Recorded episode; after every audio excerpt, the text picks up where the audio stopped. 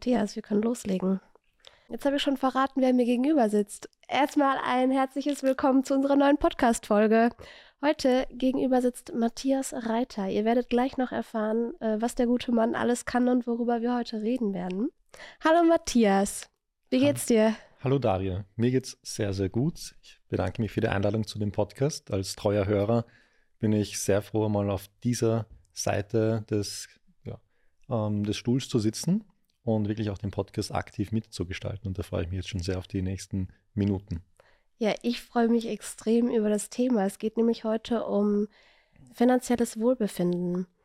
Äh, darum, wie Finanzen, was für Auswirkungen Finanzen auf unser psychisches Wohlbefinden haben und physisches Wohlbefinden, was du uns gleich alles erzählen wirst. Magst du dich ganz kurz vorstellen? Gerne, ja. Also die einige bei Sunrise kennen vielleicht Finanzen verstehen, der Finanzblog aus Österreich. Den betreibe ich mit meinen zwei Kollegen seit nun ja, 2020 und interviewe dort auch regelmäßig Experten aus der Branche. Äh, durfte auch schon bei euch eben im Büro ein paar Mal äh, filmen und ein Interview führen. Und auch in meiner Forschungsarbeit ähm, auf der Universität habe ich mich auch mit dem Thema Finanzen, finanzielle Bildung beschäftigt. Und in meinem Job damals ähm, habe ich auch einige Mitarbeiter geführt und dort halt auch Einblicke bekommen, wie es ist, wenn Menschen im Beruf mit finanziellen Problemen zu kämpfen haben. Und das hat mich dann dazu gebracht, mich näher mit dem Thema Finanzen, ähm, Wellbeing und ähm, ja, dem ganzen Corporate Life auseinanderzusetzen.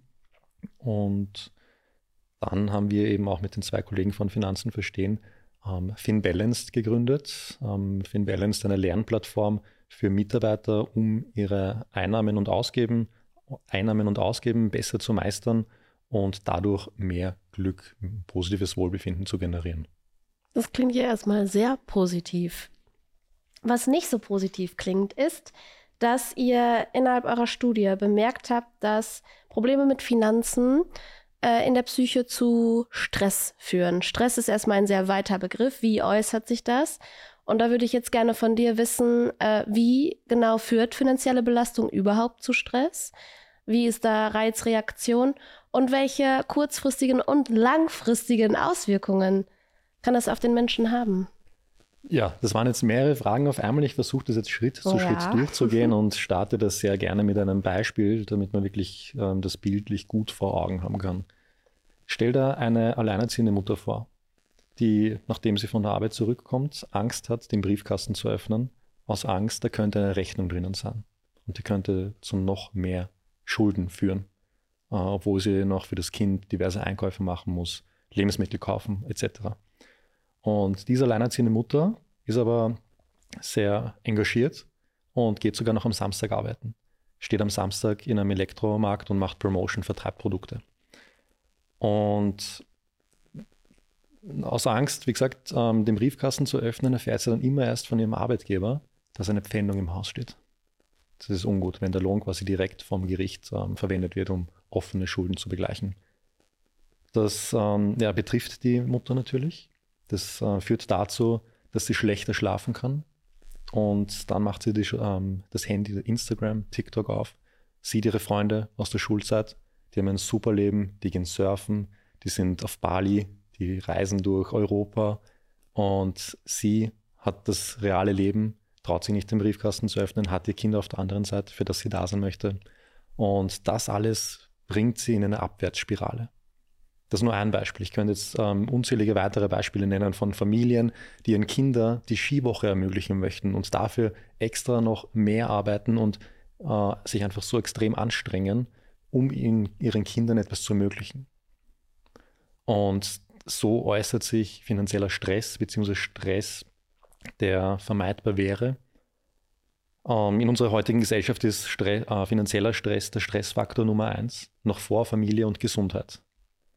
Und finanzieller Stress ist so eine bisschen eine Teufelsspirale. Ja. Man hat finanziellen Stress, das führt zu hohen Ängsten, zu einem hohen Stresslevel. Das wiederum führt zu schlechterer Produktivität am Arbeitsplatz. Ich ähm, spiegel das ja auf mein Umfeld auch weiter. Das wiederum ähm, führt zur schlechten mentalen, schlechten körperlichen Gesundheit, was wiederum den finanziellen Stress antreibt. Und das ist so eine Spirale, da kommt man einfach extrem schwer raus. Und zu der Frage bezüglich den Auswirkungen, den langfristigen Auswirkungen. Ähm, du kannst dir vorstellen, wenn wir wieder auf das Beispiel der Mutter zurückgehen. Die Dame wird diese Sorgen, diese Ängste nicht von heute auf morgen verlieren. Das nimmt sie mit. Wöchentlich, monatlich, jährlich. Das Kind wird größer, das Kind braucht ähm, auch natürlich auch mehr Geld. Und so kann es eben dazu führen, dass finanzieller Stress zu Schlafstörungen, Depressionen, Angstzuständen führt, aber auch zu hohem Blutdruck, zu Herz-Kreislauf-Problemen. Und all das, das belastet ja dann nicht nur das Individuum an sich, sondern auch das Umfeld, also Familie und Freunde. Und das sind alles Faktoren, äh, wenn man so ein bisschen drüber nachdenkt, dass die, die Größe dieses Problems wird einem erst dann bewusst, wenn man sich intensiv damit auseinandersetzt. Ja, jetzt ist das Beispiel, was du genannt hast von der alleinerziehenden Mutter, klingt auf den ersten Blick erstmal sehr, äh, natürlich sehr drastisch. Ähm, ich glaube, dass sich das schon viel früher und bei eigentlich jedem äußern kann. Ich glaube, dass fast jeder von uns kennt die unvorhergesehene Rechnung oder die Strompreiserhöhung oder die Reparatur der Waschmaschine, Spülmaschine. Also da sagt ja niemand, ah ja, okay, ähm, zahle ich dann jetzt halt für mein Monatsgehalt. Ich glaube, da hat jeder schon mal ganz kurz dieses, oh, das kommt mir jetzt gerade nicht so recht. Und ich glaube, in dieses Gefühl kann sich fast jeder reinversetzen.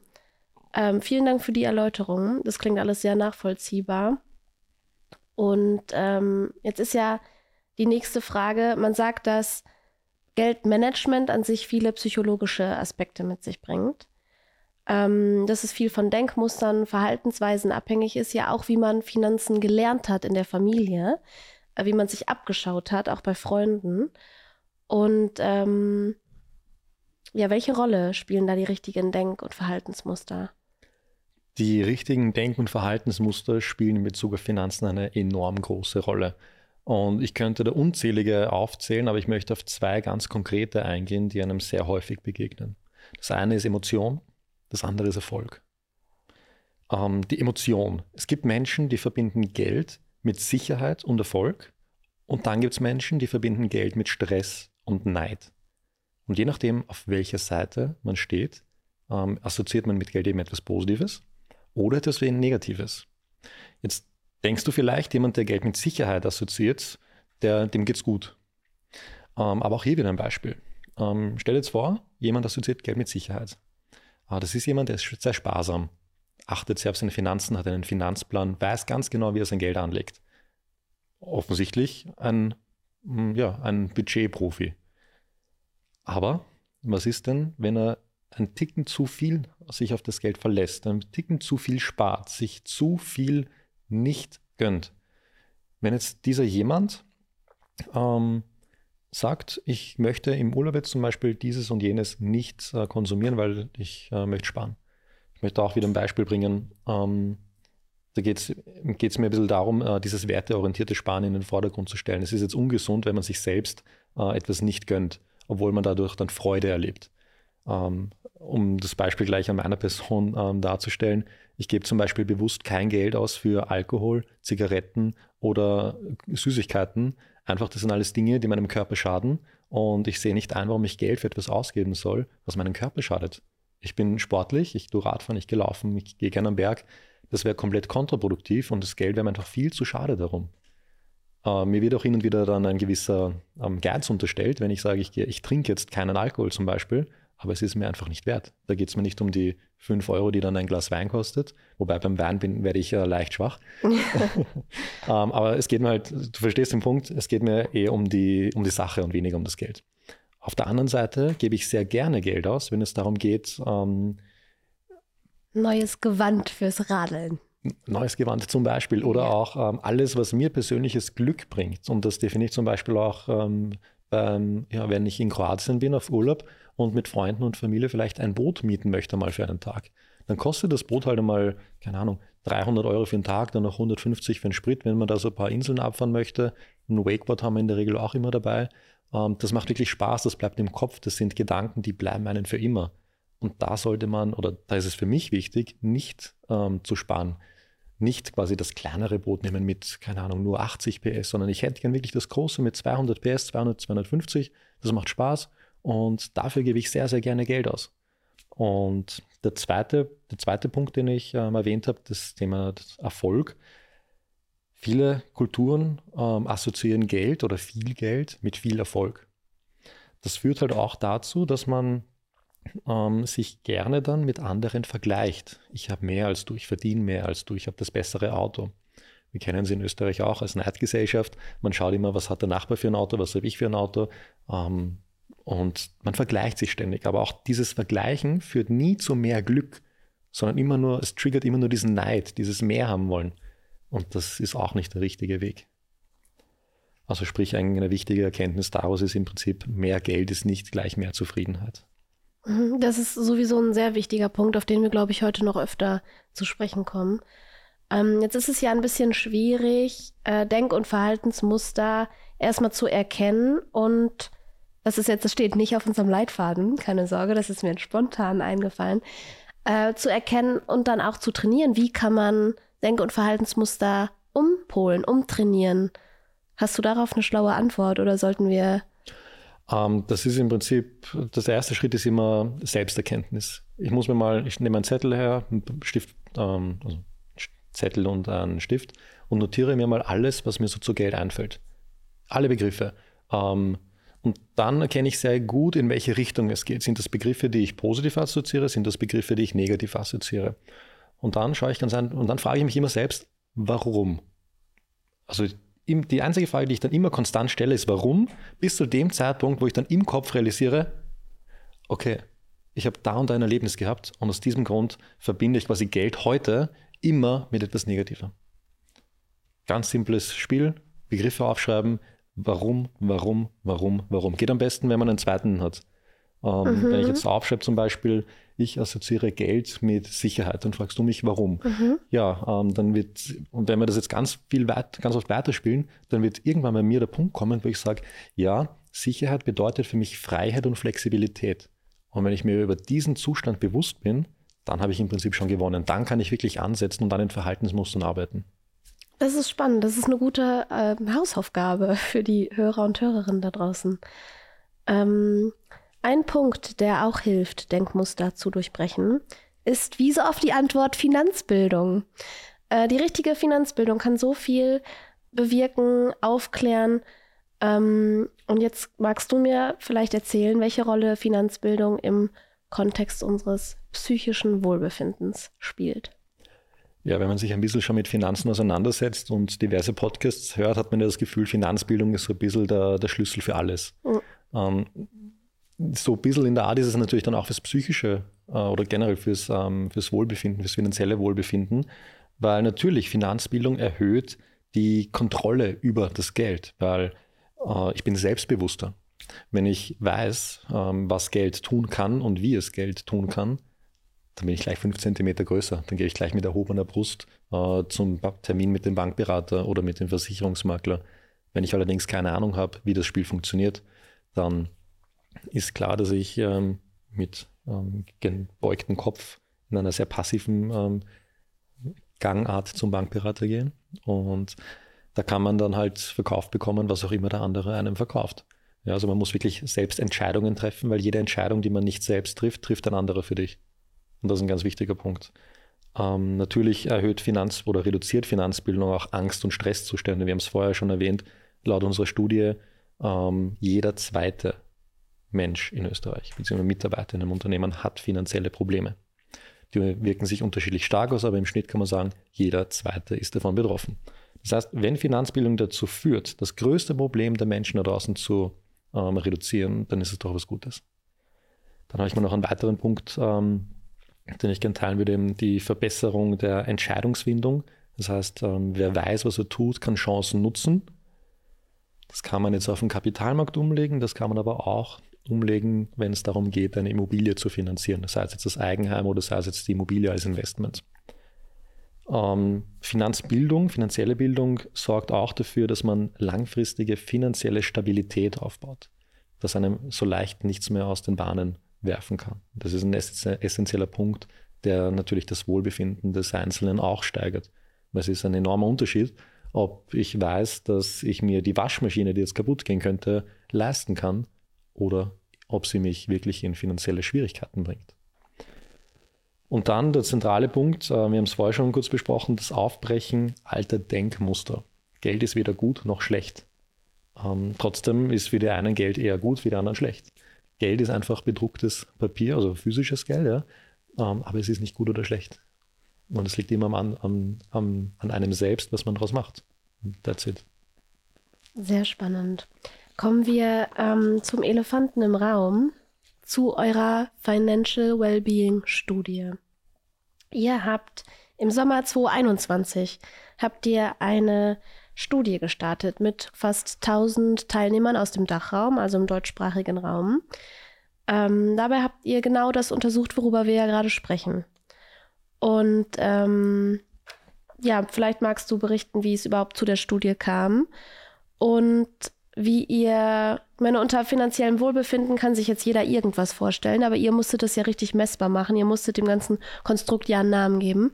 Äh, wie habt ihr das definiert? Und was gab es für Key Findings? Es sind schon wieder so viele Fragen, aber wenn du eine Antwort vergisst, werde ich dich daran erinnern. Wunderbar. Ich versuche wieder ganz oben zu starten und mhm. handle mich leicht nach unten. Also die erste Frage, wie es dazu kam. Ähm, wir haben uns natürlich mit dem Thema finanzielles Wohlbefinden beschäftigt und geschaut, was gibt es denn da draußen schon, um das Ganze ein bisschen messbarer zu machen. Und dann sind wir drauf gekommen, okay, es gibt Studien in Amerika, in UK, überall, aber nicht im Dachraum. Und dann haben wir uns halt äh, angeschaut, wie die Studien designt sind da drüben, haben das quasi übersetzt ins Österreichische, haben die ähm, Parameter, gewisse Messbarkeitsgrößen übernommen und ins Deutsche ähm, übersetzt und dann eben die Studie durchgeführt. Ähm, die Stichprobengröße, also waren circa 1000 Leute, die da teilgenommen haben, aus allen Gesellschafts- und Altersschichten. Sprich, das ist eine repräsentative Studie, die ähm, zitiert werden kann. Die Ergebnisse messen sich in etwa mit ähm, vergleichbaren Studien. Also es ist jetzt, es, natürlich gibt es ähm, regionale Unterschiede, aber die Richtung tendenziell geht in eine ähnliche Richtung. War sehr interessant, nachdem ja doch zum Beispiel jetzt Amerika ganz andere Sozialsysteme mhm. hat, zum mhm. Beispiel als Österreich ähm, oder generell als wir im Dachraum. Und im Prinzip ging es in der Studie mal darum, drei Gruppen zu identifizieren. Es war ganz wichtig, mal zu messen, wie geht es dem Studienteilnehmer finanziell und auf Basis, wie es ihm finanziell geht, hätten wir dann eben gerne die Antworten zu verschiedenen Themen. Das heißt, wir haben mal, da haben wir uns an dem Financial Health Score orientiert. Das ist eine Messgröße, die aus, von einem NGO in Amerika ähm, angewendet wird. Und da geht es darum, Leute in drei Gruppen zu teilen. Erstens die finanziell Ausgeglichenen, die, denen es finanziell gut geht und die quasi ein gutes Wohlbefinden haben. Dann gibt es die finanziell Angespannten, das sind die, die schon äh, die Probleme haben. Und die finanziell Gestressten, das sind die, die wirklich ernsthafte Probleme haben, die wirklich an ihrer Situation aktiv arbeiten müssen, um wirklich eine Verbesserung zu erzielen. Das heißt, diese drei Gruppen, finanziell ausgeglichen, finanziell angespannt und finanziell gestresst, werden uns jetzt quasi im Gespräch über die Studie laufend begleiten. Und wenn ich mich richtig erinnere, war jetzt noch die Frage nach den Key Findings. Ähm, das war zum Beispiel, dass nur 30 Prozent der Befragten ein gesundes finanzielles Wohlbefinden vorweisen konnten. Und das, ein zweites Key Finding, haben wir heute schon ein paar Mal erwähnt, dass quasi fast jeder zweite, also 46 Prozent der Menschen ähm, dass für die Stress der größte, ähm, also das Geld der größte Stressfaktor ist, so herum, ja. Und für uns war natürlich auch sehr interessant, das Ganze zu beleuchten, wie ähm, sind Unternehmen davon betroffen. Oder genau. Und da sind wir halt drauf gekommen, dass dieser finanzielle Stress ähm, circa unter anderem ähm, zwei Arbeitsstunden in der Woche ähm, frisst. Und das kommt einem Unternehmen oder das kann einem Unternehmen doch sehr teuer kommen, wenn man das aufs Jahr hochrechnet. Ähm, aber dazu kommen wir dann später, äh, die genauen Zahlen. Und ja, ein paar weitere Fakten. Frauen findet man äh, doppelt so oft in der gestressten Gruppe als Männer. Ein höheres Gehalt bedeutet nicht gleich äh, weniger Geldsorgen. Äh, über ein Jahreseinkommen von über 50.000 Euro ähm, haben die Leute trotzdem immer noch konstant so äh, um die 30 Prozent äh, Geldsorgen.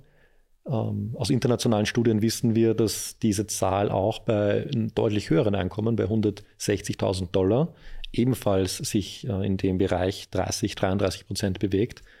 Und äh, ja, daraus resultiert dann natürlich wieder diese psychischen Probleme. Schlaf ähm, ist ein häufig genannter Punkt. Also wir haben herausgefunden, 66 Prozent der finanziell gestressten haben Schlafprobleme. Und ja, das waren so ein bisschen die Key Findings. Mhm. Um daran anzuknüpfen, jetzt ein paar Folgefragen von mir. Äh, wie genau hat man gemessen, wie sich finanzieller Stress im Arbeitsumfeld auswirkt? Wo, wie ist man darauf gekommen, dass eben zwei Stunden pro Woche an Produktivität genommen werden? Also die meisten Fragen, die wir hatten, wurden in so einer klassischen Skala, wo man äh, fünfstufigen Skala bewertet, Stimme zu, Stimme sehr zu, neutral und dann eben Stimme nicht zu, Stimme eher nicht zu. So wurde das gemessen. Und ähm, auch bei den Arbeitsstunden gab es eben Rahmen, wo die User anklicken konnten, ähm, wie viele Stunden sie in der Woche an ihre persönlichen Finanzen denken während der Arbeit. Ah, ja. Und auch hier diese 2,1 Stunden, die wir ermittelt haben, auch das ist wieder eine Zahl, die sich mit internationalen Studien sehr deckt. Also ich habe eine Studie aus New York vorliegen, wo sie von drei Stunden in der Woche ähm, reden. Das wäre ein Drittel mehr. Mhm. Also über ein Drittel mehr. Da wäre ja dann äh, auch Appell an den Arbeitgeber, sich mit den finanziellen Sorgen der Arbeitnehmer zu beschäftigen. Darüber sprechen wir aber gleich noch. Ähm, okay, es war eine Online-Befragung, gell? Und wo habt ihr eure Befragten rekrutiert? Das war über ein Partnerunternehmen. Ah ja, auch spannend zu wissen. Ähm, ich, ich, weiß, ich hätte noch eine Frage, ich hätte es mir aufschreiben sollen. Ähm, na, wie genau habt ihr finanzielles Wohlbefinden definiert? Finanzielles Wohlbefinden, guter Punkt, sehr gute Frage. Ähm, für finanzielles Wohlbefinden sind vier Punkte ausschlaggebend. Finanzielles Wohlbefinden bedeutet die finanzielle Kontrolle zu erlangen über sich selbst, also die finanzielle Stabilität. Ähm, das bedeutet auch, dass ich ähm, die unerwarteten Ausgaben bewältigen kann, war Punkt 2.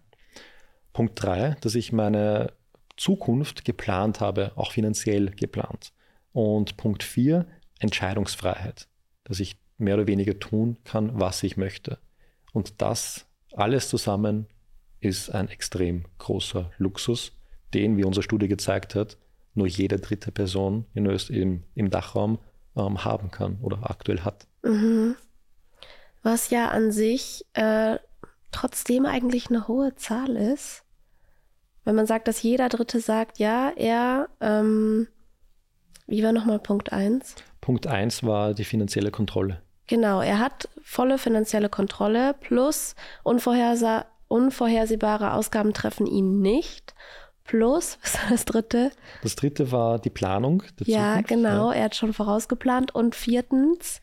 Die Entscheidungsfreiheit. Volle Entscheidungsfreiheit. Also es ist wirklich ein Luxus, würde ich jetzt mal so behaupten.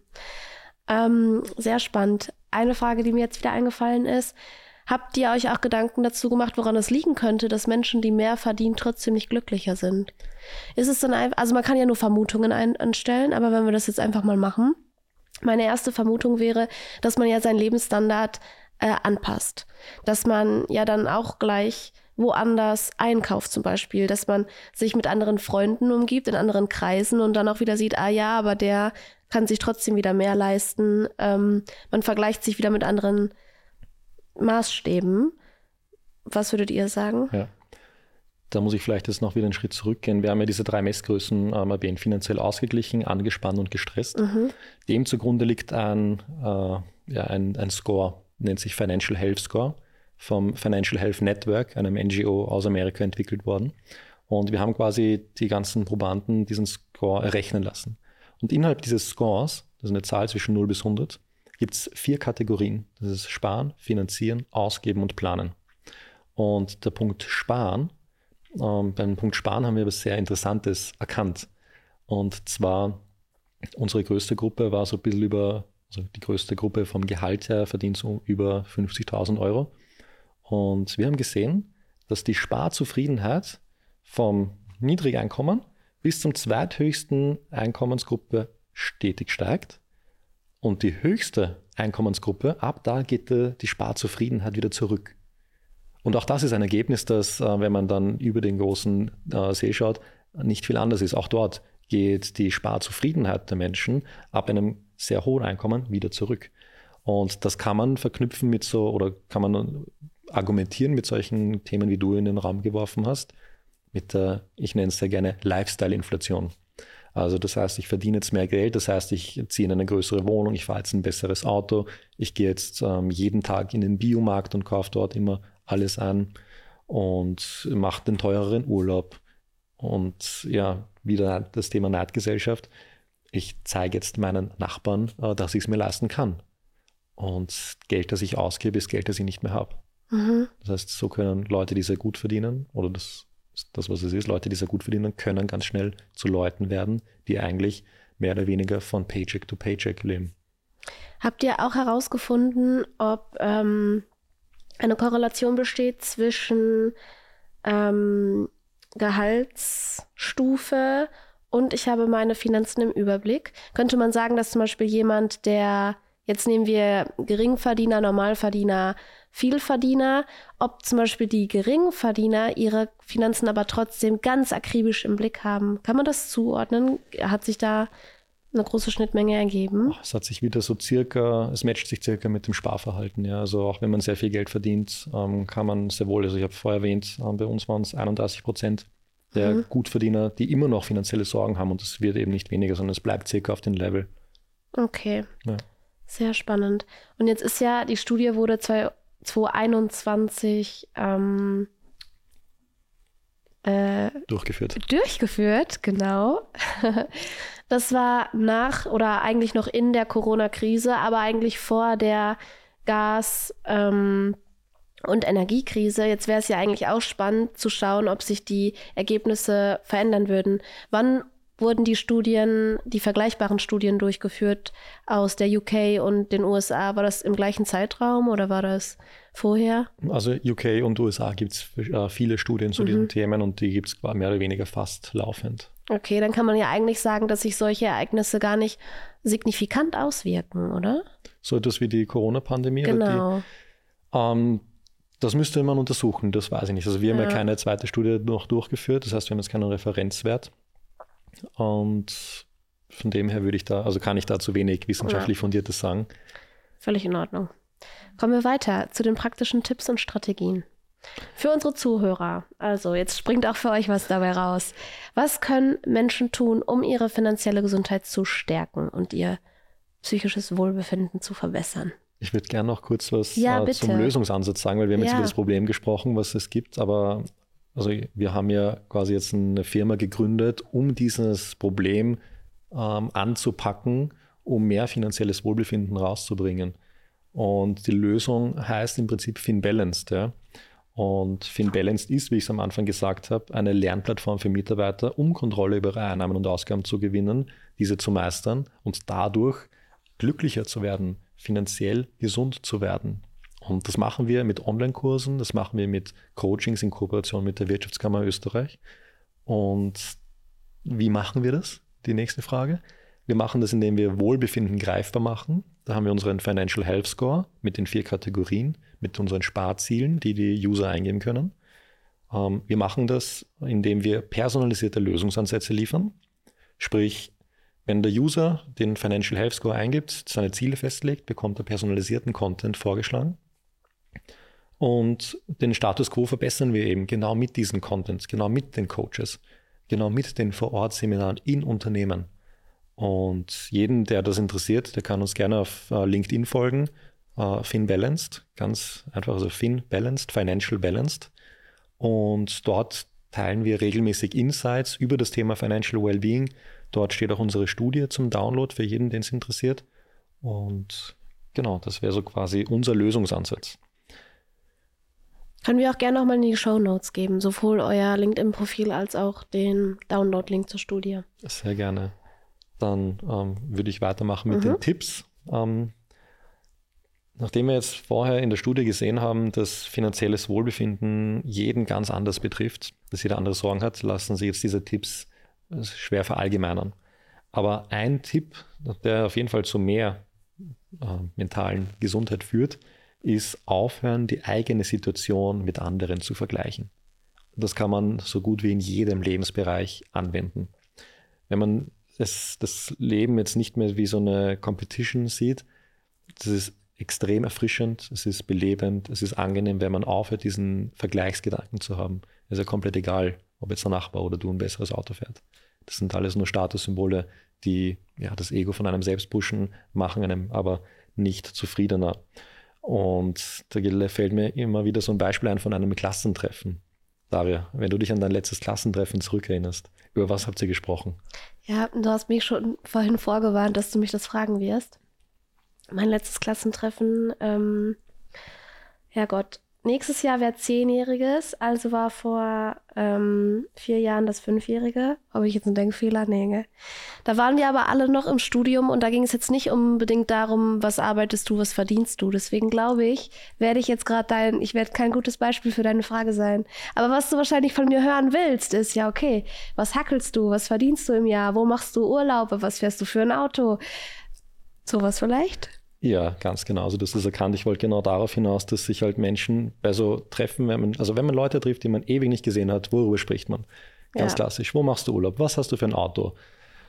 Wie viel verdienst du? Was arbeitest du? Was ist aus dir geworden? Ja. Voll. Und das ist dann wieder dieses Vergleichsdenken. Hast du schon jemals gehört, dass jemand beim Klassentreffen gefragt hat, bist du glücklich mit deinem Leben? Ich glaube ja, Matthias, ich sag dir, das wird kommen. Weil ich bin genau so jemand, der nie fragen würde, wenn er jemanden neu kennenlernt, was hackelst du oder was arbeitest du, was ist dein Job, äh, sondern viel eher, okay, wie sieht dein Alltag aus oder was, was hast du für Hobbys? Aber ja, das ist jetzt überhaupt nicht das, was du hören willst. Das stimmt, ja. Nein, darum geht's nicht. Aber es geht in die richtige Richtung. Wenn man ja. einfach den Menschen versucht, mehr als Mensch wahrzunehmen, der dieselben Probleme oder Herausforderungen hat wie einer selbst. Ja. Ähm, kommt man in viel tiefere Gespräche. Es wird viel persönlicher und viel wertschätzender, als wenn ich dich frage, was hast du für ein Auto? Ja. Und ein weiterer Tipp, um auch ein bisschen an, praktisch anwendbare Tipps zu geben. Man kann, ähm, es ist nie schlecht, die eigene persönliche finanzielle Situation zu analysieren. Kenne deine Zahlen. Das ist nicht nur im Vertrieb wichtig, sondern das ist auch auf der persönlichen Ebene wichtig. Ähm, ich glaube, wenn wir jetzt uns anschauen, Manager im Vertrieb, die wissen ganz genau, wie viel verdienen sie, wie viel Marge machen sie, was können sie den Kunden an Rabatt geben. Das sind alles wichtige Informationen, die Sie für die Arbeit brauchen. Wenn ich jetzt das Ganze aber auf die Finanzen, auf die eigenen umlege, wissen Sie nicht, wie viel bleibt am Ende des Monats über, wie viel Prozent, ähm, wie hoch ist meine Sparquote, wie viel lege ich zur Seite. Ähm, das zu wissen ist essentiell für diese finanzielle Stabilität. Das heißt, äh, jeder, der uns jetzt gerade zuhört, der kann daheim wieder einen Block und einen Stift nehmen, macht sich ein, ein E und ein A, Einnahmen, Ausgaben, zwei Spalten, Strich in der Mitte, listet auf, was habe ich für Einnahmen, was habe ich für Ausgaben, kann ich meine Ausgaben komplett durch die Einnahmen decken. Auch das ist eine, ein Thema, das nicht selbstverständlich ist. Gerade erst wieder ein Bericht gelesen kürzlich am 27.11. im Kurier, ähm, dass ein Großteil der Leute das Urlaubs- und Weihnachtsgeld zur Rückzahlung von Schulden nutzen muss. Mhm. Also auch das, ja, das äh, klingt ganz sehr plausibel, absolut. Und ja, für weitere Finanztipps kann ich wirklich jedem nur raten, Finn Balanced auf LinkedIn zu folgen. Dort teilen wir regelmäßig praktisch anwendbare Tipps. Mhm, sehr cool.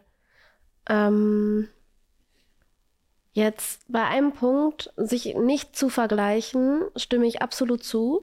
Auf der anderen Seite finde ich es manchmal gar nicht so schlecht, ähm, sich gehaltstechnisch mit Freunden in ähnlichen Situationen zu vergleichen, um auch zu schauen, ähm, wo, welche Stellschrauben habe ich eigentlich noch? Dass ich dann sehe, okay, ich, ich gebe vergleichbar viel fürs Wohnen aus.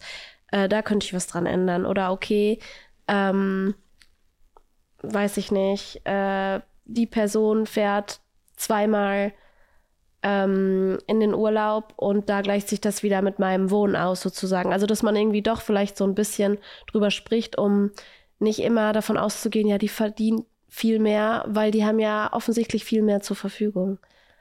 Ja, ganz ein wichtiger Punkt. Also diese Enttabuisierung ja. des Themas Geld. Ähm, ja, vergleichen muss nicht immer schlecht sein. Ähm, einfach wenn man offen darüber kommuniziert. Ähm, mit den man, richtigen Menschen. Mit ja. den richtigen ja. Menschen, ganz wichtig. Menschen, die einem hochziehen und nicht runterziehen. Äh, dann kann das sehr viel wert sein. Allein beim Thema Wohnen, Miete, Strom, Gas. Mhm. Jetzt mit den gestiegenen Preisen ähm, hat, gab das, also diese gestiegenen ähm, Preise von Strom und Gas war schon so ein erster Trigger, wo die Leute halt offener kommuniziert haben, wie viel sie nachzahlen müssen zum Beispiel. Ja. Und dann erfahren haben quasi, wie viele andere Leute für Strom und Gas bezahlen. Ja, genau so war es bei mir auch. Gut. Ähm, vielen Dank. Ich bin gespannt, was die Hörer dazu zu sagen haben, ob sie noch tiefergehende Fragen haben oder ob wir erstmal so das Gröbste abgewickelt haben. Ähm, wir sind eigentlich schon fast am Ende angekommen. Jetzt hast du noch die Chance auf eine letzte abschließende Botschaft. Ja, sehr gerne. Ähm, und zwar, wir mit FinBalanced haben wir uns ja auf die Kappe geschrieben, das Thema Financial Wellbeing aktiv anzugehen. Und wie immer, wenn man was Neues probiert, braucht man Leute, die einen unterstützen. Und wir sind aktuell auf der Suche nach ähm, Menschen, die im HR-Bereich arbeiten, nach Geschäftsführern, die sagen, ja, sie sehen das Thema ähm, und sie sind gewillt, uns zu unterstützen, unser Produkt noch besser zu machen, so zu gestalten, dass es wirklich den Menschen hilft. Und da suchen wir, wie gesagt, ähm, Leute aus der Corporate-Welt, die uns unterstützen in unserem Projekt. Und da bin ich offen ähm, für Anfragen per Mail. Ähm, meine E-Mail-Adresse können wir in die Shownotes. Wunderbar. Ja. Perfekt, vielen Dank. Also, wenn da jemand zuhört, der sich denkt, das ist ein tolles Thema, das möchte ich, ähm, da möchte ich meinen Beitrag auch dazu leisten, können wir gerne in Kontakt kommen. Ähm, von dem her sage ich vielen Dank für den Podcast, vielen Dank für alle, die jetzt bis zum Schluss noch dran geblieben sind und uns zugehört haben. Wenn euch das Thema interessiert, dann ja, schreibt es in den Kommentaren, Sunrise in, in die Sunrise-App auf Instagram. Ja, überall, wo ihr uns findet. Und wenn es tiefergehende Fragen gibt, ähm, leite ich sie an dich weiter. Genau, da stehe ich euch gerne nochmal zur Verfügung. Gut, also was wir aus dieser Folge mitnehmen, ist definitiv ähm, finanzielle Sorgen nicht zu unterschätzen, weil sie sich auf das psychische und langfristig auch auf das physische Wohlbefinden auswirken können. Es kann helfen, seine eigenen Denk- und Verhaltensmuster zu hinterfragen, zu analysieren und hart daran zu arbeiten, sie ins Positive umzupolen. Ähm, ja, würdest du noch was ergänzen? Perfekt. Finanzbildung ist der Schlüssel. Finanzbildung gibt es unter anderem bei Film Balanced oder auch äh, in anderen Podcasts, Büchern, wo auch immer, welches Medium euch auch immer am liebsten ist. Äh, ich glaube, Finn Balanced haben wir uns jetzt alle gut eingeprägt und gemerkt. Und ja, ich freue mich auch auf euer Feedback. Ich freue mich auf eure Anregungen, Tipps. Ähm, wenn diese Folge ausgestrahlt wird, befinden wir uns schon im neuen Jahr 2024. Ich hoffe, ihr seid alle gut reingerutscht. Ich mache an dieser Stelle immer gern auf unserer Bis auf unser Bis-Quiz aufmerksam, unser wöchentliches Wissensquiz, bei dem es Fondsanteile zu verdienen gibt oder zu gewinnen gibt, mit dem Finanzwissen. Also alles in allem ein sehr rundes Paket. Ich beende diese Folge und sage bis zum nächsten Mal.